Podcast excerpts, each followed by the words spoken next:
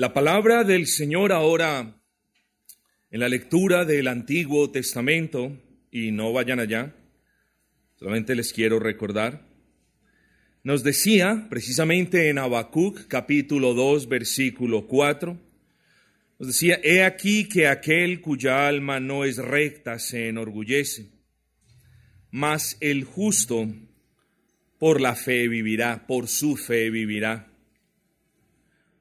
Bueno, hermanos, con eso en mente, yo les pido que vengamos en esta mañana al Nuevo Testamento, la carta del apóstol Pablo a los Efesios, capítulo número 2, carta del apóstol Pablo a los Efesios, capítulo número 2.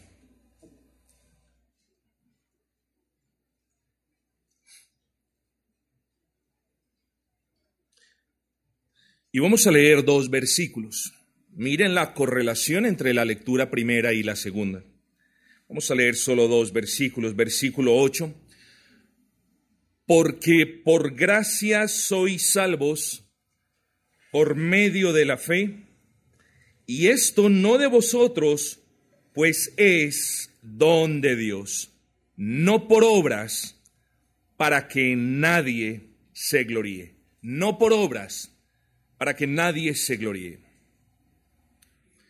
Queridos amigos, no hay duda alguna que este es uno de los versículos más dicientes de toda la bendita palabra de Dios en lo que respecta a la salvación de los pecadores.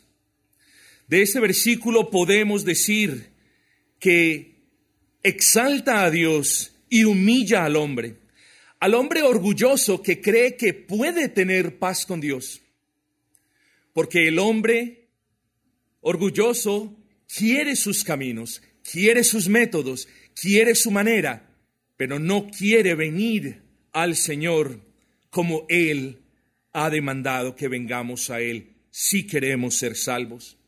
De este versículo también podemos decir que deja al hombre en una absoluta y total dependencia de que Dios lo salve. Pues bien, ¿Vivimos en qué tipo de sociedad? Vivimos en una sociedad de mercado. Las fábricas hacen productos, ofrecen los productos y, bueno, apenas es natural quienes tienen dinero y quieren comprar esos productos, pues van y lo compran. Si usted tiene dinero para comprar lo que necesita, pues simplemente lo compra. A eso se le llama poder adquisitivo. El poder adquisitivo es la capacidad que tiene una persona para adquirir, para comprar bienes y servicios. De hecho, si pensamos bien en el asunto, vivimos en una sociedad donde tristemente se puede comprar de todo. Claro, si quien quiere comprarlo tiene el poder adquisitivo. Escuchen esto. Lamentablemente, los pervertidos compran mujeres, los que no pueden tener hijos compran niños. Los enfermos compran órganos. Los corruptos compran conciencias, jueces, magistrados y funcionarios y así por el estilo. Así que estamos diciendo la verdad. Vivimos en un mundo, en una sociedad de consumo donde cualquiera que tenga el poder adquisitivo puede comprar en realidad lo que se le antoje y lo que esté a la venta. Y si queremos ser honestos, son pocas cosas las que no están a la venta. Así que este mundo ha sido muy exitoso en facilitar la compra y la venta de, de todos y de casi todo. Casi todo en este mundo caído se puede comprar, vender, permutar, regalar o heredar. No obstante, estimado amigo, este mundo continúa siendo muy tonto, en especial las religiones del mundo, porque continúan creyendo que de alguna manera el hombre puede comprar la paz con Dios. Las religiones que no son las religiones reveladas, o que no es la religión en singular más bien revelada, persisten en venderle la idea a la humanidad de que pueden de alguna manera comprar o adquirir la salvación. En otras palabras, las religiones que se oponen al Dios de la Biblia persisten en promocionar la idea de que sí se puede ser salvo y de que sí se puede estar en paz con Dios por medio de algo que el hombre dé, por medio de algo que el hombre haga. Lo digo con respeto, como ustedes me son testigos cuando me refiero a otra religión. Por ejemplo, los amigos católicos romanos dicen, sí se puede tener paz con Dios, sí se puede tener salvación por medio de la fe, hasta ahí bien, pero también de las obras. Tienen que hacer obras de caridad, obras de misericordia. Y si ustedes hacen obras de misericordia y obras de caridad, entonces cuando Dios vea que ustedes las hacen, va a mirar su fe y les va a dar la salvación. Pero ¿qué de los testigos de Jehová? Ellos dicen fe y evangelismo, solo por mencionar algo. Y los testigos de Jehová muy a menudo arguyen que cuando Dios ve su fe, pero también que cuando usted sale a evangelizar, ahí Dios lo salva. Es decir, sin si usted no sale a evangelizar, no puede tener salvación según ellos. Entonces, volvemos al punto. Un poco de fe, pero usted tiene que hacer algo. Si usted no hace ese algo, no puede tener la salvación. ¿Y qué de los adventistas? Por ejemplo, ellos dicen fe y obediencia perfecta a la ley. Es decir, usted tiene que hacer algo, Dios lo tiene que ver obedeciendo la ley y entonces Él lo salva. Tiene que cumplir un requisito. Son cosas tremendas. Pero ¿qué es lo que dice Dios en su palabra, estimados amigos? No por obras, no por nada de lo que usted haga o deje de hacer va a ser salvo. Entonces, en el versículo 9, Pablo le dice a los hermanos de la iglesia de Éfeso que ellos fueron salvos, pero no lo fueron por obras. Y luego a continuación dice, porque si hubiese sido por obras, ustedes estuvieran ufanando, diciendo, es que yo soy salvo por lo que hice. Por eso dice el apóstol, no por obras para que nadie se gloríe. Dios no estableció la salvación de los pecadores por nada de lo que los pecadores puedan hacer para que luego ellos no estén diciendo, es que yo hice esto y por eso fui salvo. Entonces, estos versículos ponen al hombre en total dependencia de Dios. Y por eso el título de este sermón es, quizás quieras la salvación, pero no tienes con qué. ¿Eh? No importa si usted es muy inteligente, o si usted es muy pudiente, o si usted viene de una familia de alta alcurnia. No importa quién sea usted, de dónde venga usted, cuál es su estrato social, nada de eso importa. Puede tener todo el poder adquisitivo que quiera, no importa porque no tiene con qué pagar no tiene con qué adquirir la salvación que Dios le otorga al pecador. Vamos a hablar un poco de Dios, amigos. Porque antes de predicar el Evangelio, quiero que ustedes vengan conmigo y miremos el versículo número 4. Pero Dios que es rico en misericordia. Dios es un Dios de misericordia. Ese es el primer punto que vamos a tratar. La expresión Dios es rico en misericordia es una expresión usada tanto por incrédulos como por creyentes. Los incrédulos deben ser conscientes de cuán grande es su miseria sin Cristo. E incluso si el incrédulo, si aquí hay un incrédulo, si aquí hay alguien que no es cristiano, se lo digo con respeto y con cariño. Usted es un miserable porque está sin Cristo. No obstante su miseria espiritual, y pese a su oposición al Dios Altísimo, Dios le provee a usted el aire que respira y el pan que come y el techo que los cubre y así muchas otras cosas. Eso es misericordia. Misericordia es Dios no dándole a usted el castigo que usted merece. Misericordia es Dios mirando su estado de miseria y proveyéndole algunas gracias comunes, algunas bendiciones que Él derrama sobre buenos y malos. Así que aun si aquí hay alguien que no ha creído en Cristo, no vea esas misericordias generales como el hecho de que usted pueda tener una casa, como el hecho de que usted pueda alimentarse bien, como el hecho de que usted tenga a sus hijos bien. No vean esas misericordias generales porque esas cosas Dios las da a todos, a los buenos, a los malos, a los pobres, a los ricos, a los gentiles, a los judíos, a todo el mundo. No se equivoque. Pero los creyentes también decimos Dios es rico en misericordia. Y lo decimos porque somos conscientes de que siendo merecedores de nada, el Señor nos concede misericordias renovadas cada día. Además de concedernos misericordias generales que mencionamos anteriormente, como el alimento y el vestido, Dios le otorga a sus hijos misericordias mucho más elevadas. Dios le otorga a quienes creen en Cristo misericordias mucho más elevadas, mucho más grandes que esas misericordias generales que acabamos de describir.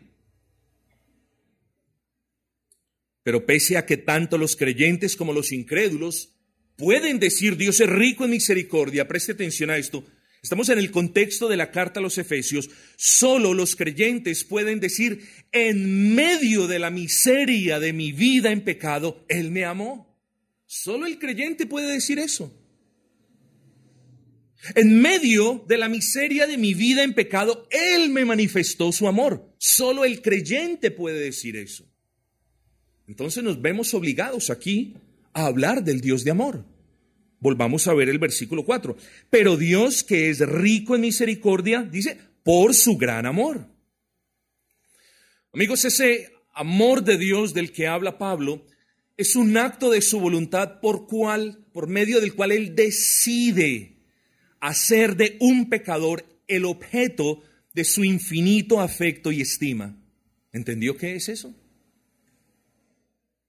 Cuando hablamos del amor de Dios, hablamos de esa gracia, de ese atributo por el cual Él decide, el amor es algo voluntario, Él decide hacer del pecador el objeto de su amor y particular estima. Así que el amor del que nos habla Pablo no es un sentimiento, amigos, sino una acción continua. No es un acto intermitente, sino eterno e infinito. No es una luz tenue, sino que el amor de Dios es la más poderosa de todas las antorchas de esperanza, mis amados hermanos. Y tanto John Gill como el puritano Matthew Henry hablan del amor de Dios como la fuente de todas las misericordias particulares y espirituales. Pablo efectivamente le dice a los efesios, ustedes recibieron vida a causa de o en virtud del amor con el que Dios decidió amarlos. No las obras, ni los rosarios, ni las penitencias, ni el evangelismo, ni venir a la iglesia, ni ofrendar en la iglesia, ni nada mueve a Dios para que salve a una persona. Y eso le debe quedar en claro a usted. Nada.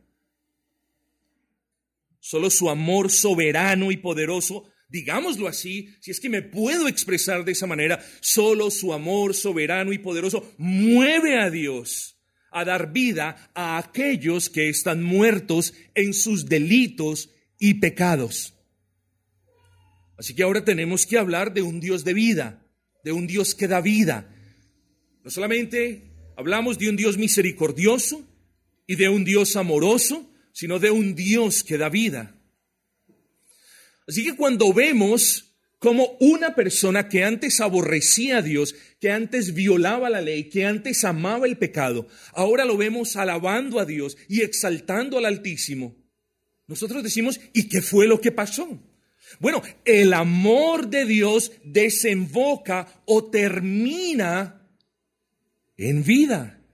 Y por eso en el versículo 4 y 5 vemos al apóstol diciendo, porque por gracia soy, eh, perdón, pero Dios que es rico en misericordia por su gran amor con que nos amó, aun estando nosotros muertos en pecados, nos dio vida juntamente con Cristo. Preste atención a esto. a quienes Dios dio vida, no a los que estaban vivos, ni a los que se creen muy vivos, pensando que con obras pueden obtener la salvación. No, a ellos no. Dios le dio vida a los que estaban muertos.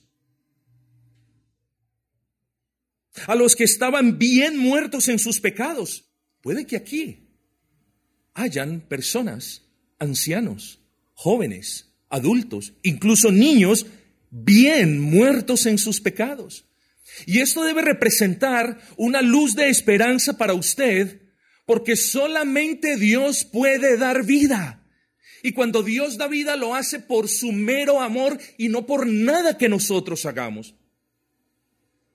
A los asesinos Dios les da vida. A los mentirosos Dios nos dio vida. A los adúlteros Dios les da vida. A los avaros Dios nos dio vida. A los idólatras Dios nos dio vida. A los fornicarios Dios nos dio vida. Y si usted es adúltero, avaro, fornicario, idólatra, mentiroso, si usted es eso, de nuevo le repito, hoy hay esperanza. Porque el Evangelio del Señor Jesucristo se proclamará. Y porque si Él quiere usarlo para bien de su alma, entonces usted verá la vida. Y usted entonces sabrá qué es vivir. No confunda el hecho de que porque está vivo en su cuerpo, también está vivo en su alma. No es así. Si usted ama el pecado, usted está muerto. Si usted quiere hacer lo bueno, pero no lo puede hacer, usted está muerto. Si usted no puede dejar el alcoholismo, está muerto. Si usted no puede dejar de mentir, eso es señal de que usted está muerto. Pero qué bueno es Dios que hasta el día de hoy continúe impartiendo vida. Entonces, hermanos y amigos, me gozo en decir que hoy hay esperanza para ustedes, quienes aún están muertos en los pecados no para los que se creen justos, ni para quienes creen que pueden ser salvos por obras, sino que hay esperanza para quienes, estando muertos en sus delitos y pecados, ahora quizás entienden por la gracia de Dios que nada pueden hacer para vivificar sus espíritus moribundos. Para ellos hay esperanza. Hoy hay esperanza para los pecadores. Y me atrevo a decir que hoy hay esperanza para todos aquellos que deseen vivir una nueva vida en Cristo. Así que tenemos que hablar de una nueva vida. Hemos hablado del Dios que es misericordioso. Hemos hablado de que Dios es amor y que ese amor lo movió a darle vida a aquellos que estaban muertos en sus delitos y pecados. Pero ¿cómo es la nueva vida de aquellos que estaban antes muertos en sus delitos y pecados. Bueno, es una nueva vida.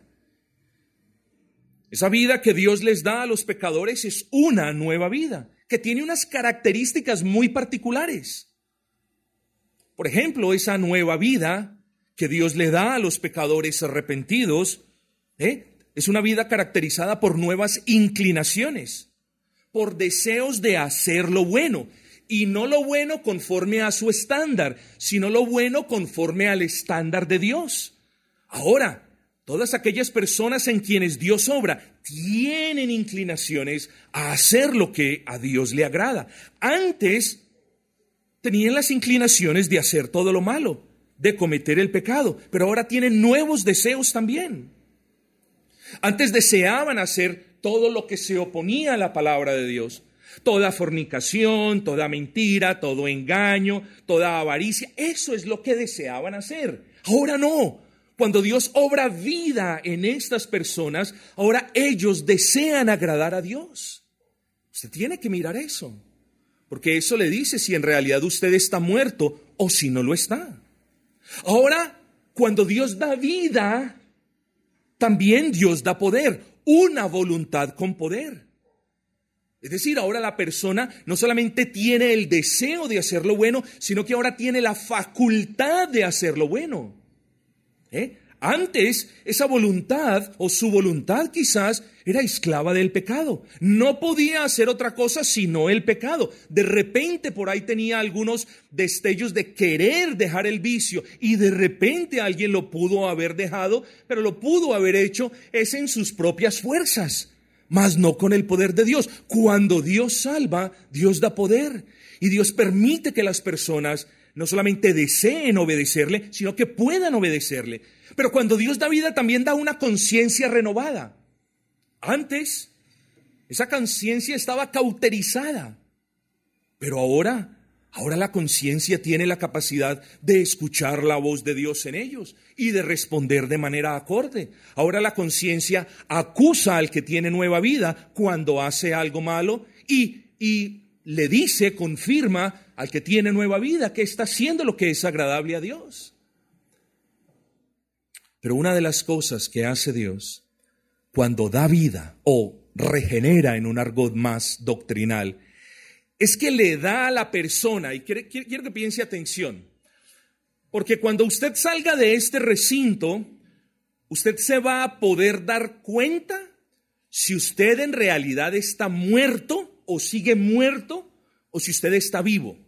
Eso usted se va a dar cuenta cuando salga de este recinto. Y yo le voy a decir por qué. Porque cuando en realidad Dios le da vida a alguien, esa persona ahora tiene la capacidad de comprender cuestiones espirituales.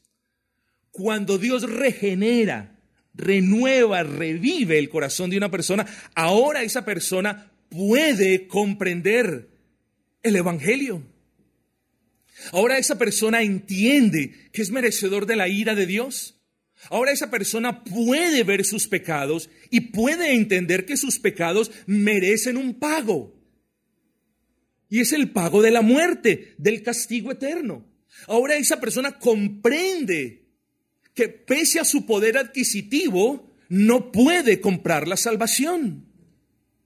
Y ahora esa persona finalmente entiende que hay esperanza solo en la persona de Cristo, porque es el nombre de Cristo, el único nombre dado a todos los habitantes de la tierra para que ellos puedan ser salvos esa persona va a entender eso. Esa nueva vida, tal y como su nombre lo indica, no es una vida con algunos cambios aquí y allá, como el parche que usted le coloca a un pantalón roto.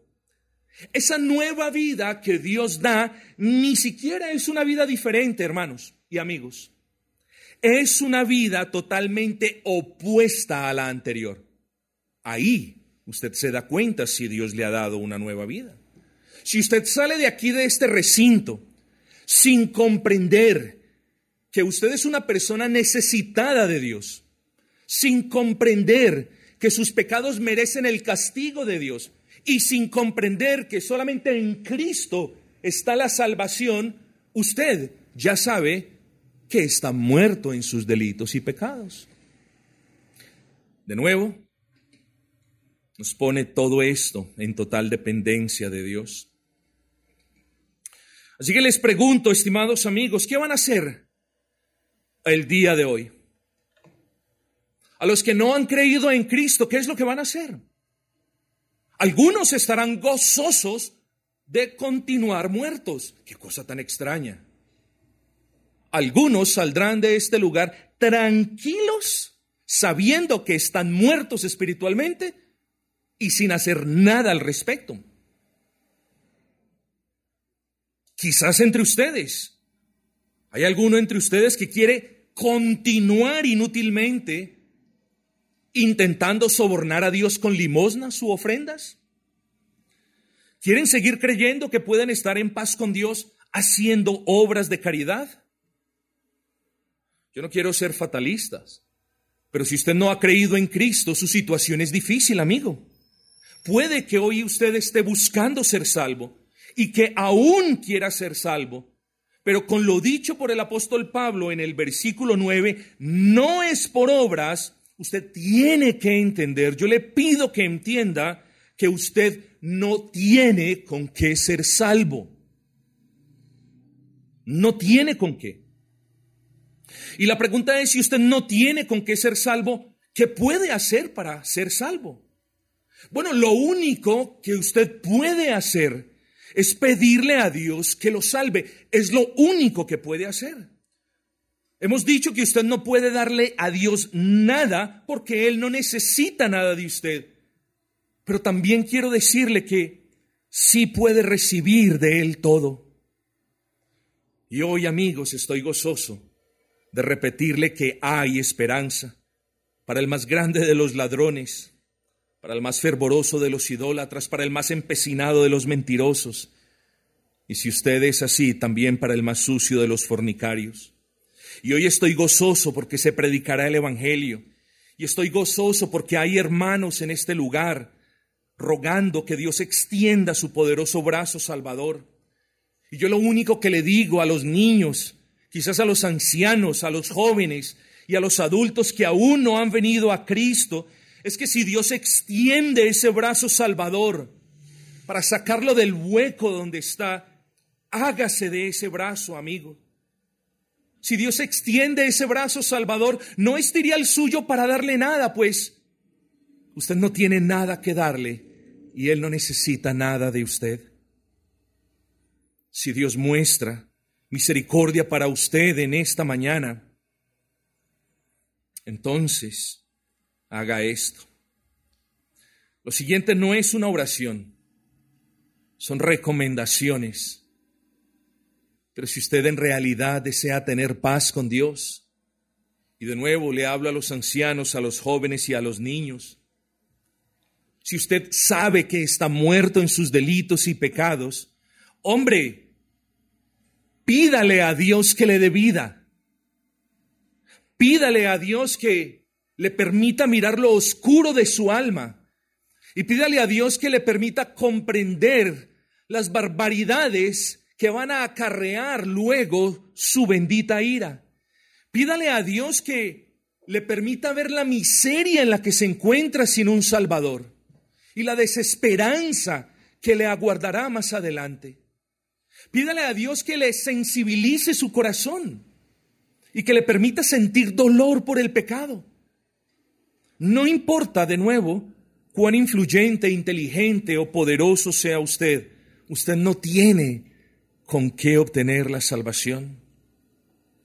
De seguro le habrán hecho muchos favores y favores grandes, pero lo que usted necesita ahora es que Dios le haga el favor inmerecido de darle vida.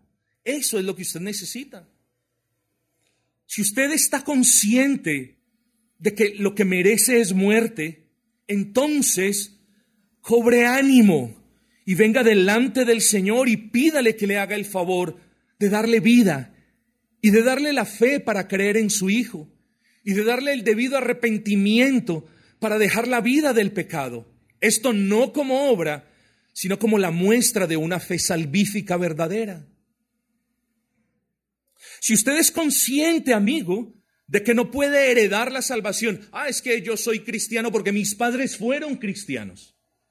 Si usted es consciente de que no puede comprar la salvación, ah, es que yo voy a la iglesia y ofrendo, entonces yo soy una persona salva. Y si usted es consciente de que no puede hacer mérito alguno por obtener esta bendita salvación, porque la palabra dice que sus mejores obras son como harapos de inmundicia para Dios. Si usted es consciente de estas cosas, humíllese delante del Señor y pídale a Él que lo salve, porque la palabra lo dice, no es por obras, sino por gracia. Versículo 5, porque por gracia sois salvos. Es decir, Alguien es salvo solamente porque Dios le hace el favor de salvarlo, un favor que es inmerecido.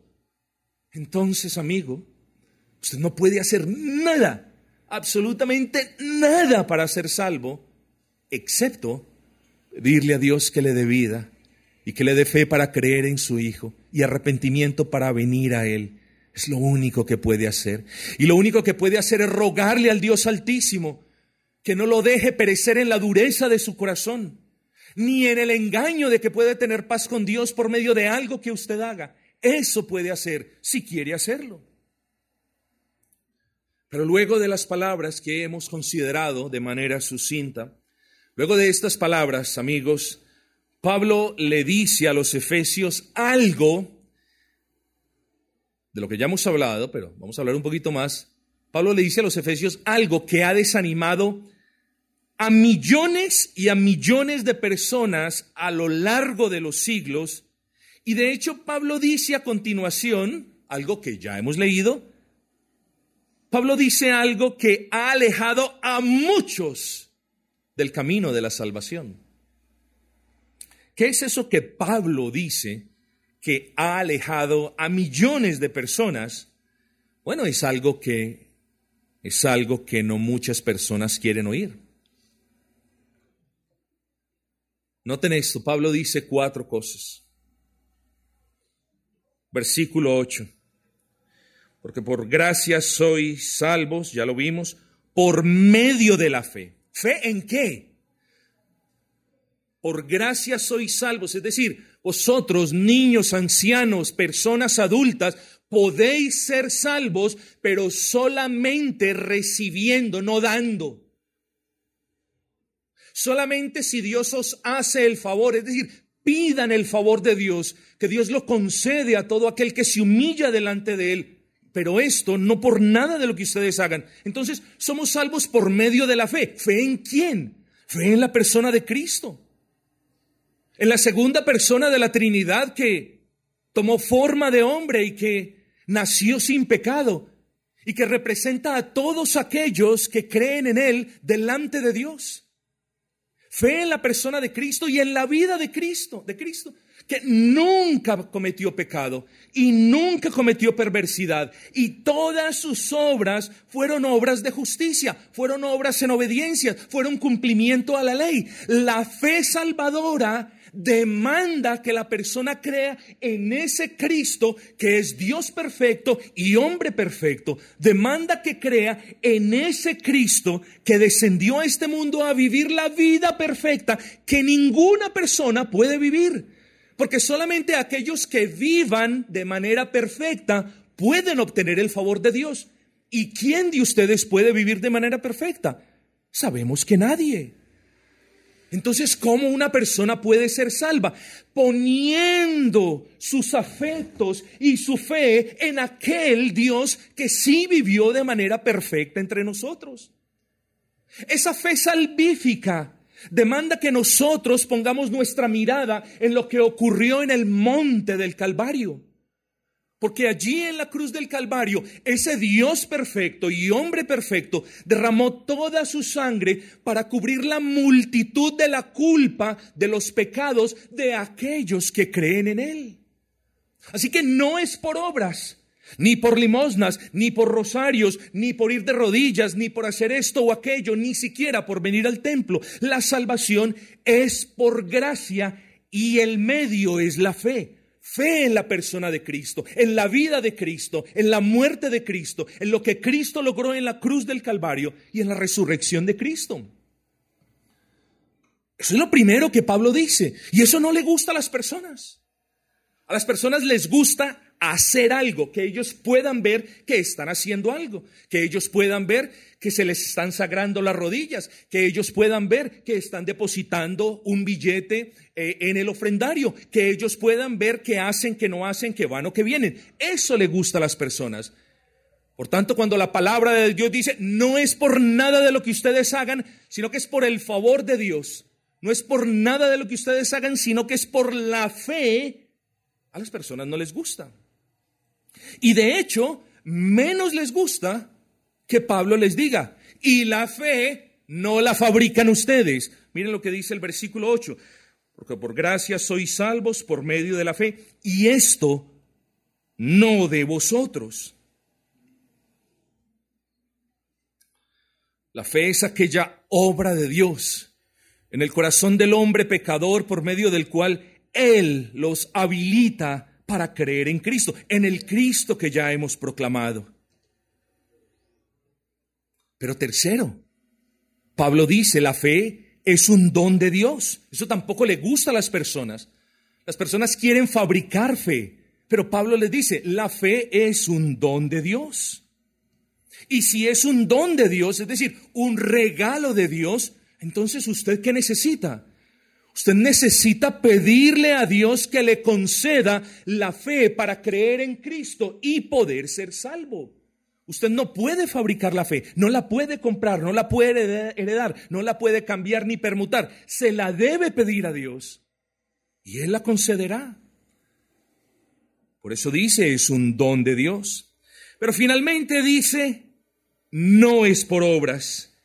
Y esto no de vosotros, pues es don de Dios, no por obras, para que nadie se gloríe. Amigo, Abandone todo intento, por favor, de buscar la salvación en las ofrendas, porque usted no puede sobornar a Dios. Abandone todo intento de buscar la salvación en la religión, porque la religión no salva. Abandone todo intento de buscar la paz con el Señor en los rezos, porque las repeticiones son abominación al Señor. Abandone todo intento de buscar salvación por méritos, porque lo único que el pecador merece es la ira de Dios a causa de su pecado. Pero sobre todo abandone todo intento orgulloso de buscar la salvación por obras, porque la palabra es clara, no es por obras. Entonces, puede que exista aquí una persona que quiera ser salva, pero ya entendió Quizás, Señor, quiero ser salvo, pero no tengo con qué. Quiero estar en paz contigo, pero no tengo nada que darte. Quizás existe una persona que ya entendió estas cosas y que ya miró su pecado y que siente vergüenza ahora por su pecado. Quizás Dios ya pringó a alguien y ya redargulló a alguien de su pecado. Y ese es el Evangelio que ahora predicamos, mis amados. No intente más por las obras, porque sus obras no son aceptas por estar manchadas del pecado, pero las de Cristo sí son, porque en Él no hubo pecado. Cristo no necesitaba ser salvo, pero adquirió los derechos para que otras personas, quizás usted, hoy pueda ser salvo. Y tenemos que poner los ojos en la persona de Cristo, en aquel que nació sin pecado, que vivió en obediencia y que halló aprobación del Padre. En ese Cristo que subió a la cruz del Calvario por los pecadores para ser castigado por Dios en lugar de quienes creen.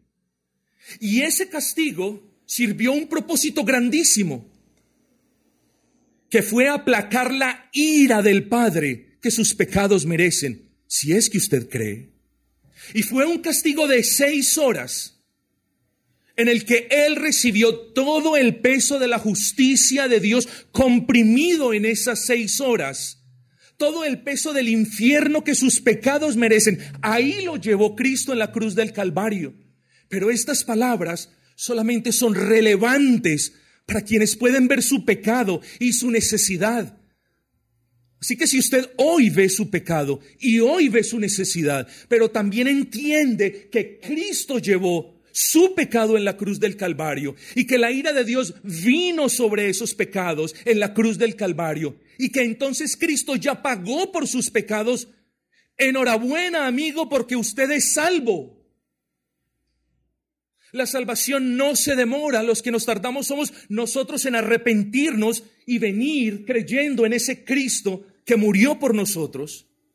Allí, en esa fría cruz, el Señor derramó toda su sangre para borrar, como decimos, la multitud de sus pecados y finalmente Él murió para que todos aquellos que creen en Él tengan vida y vida en abundancia.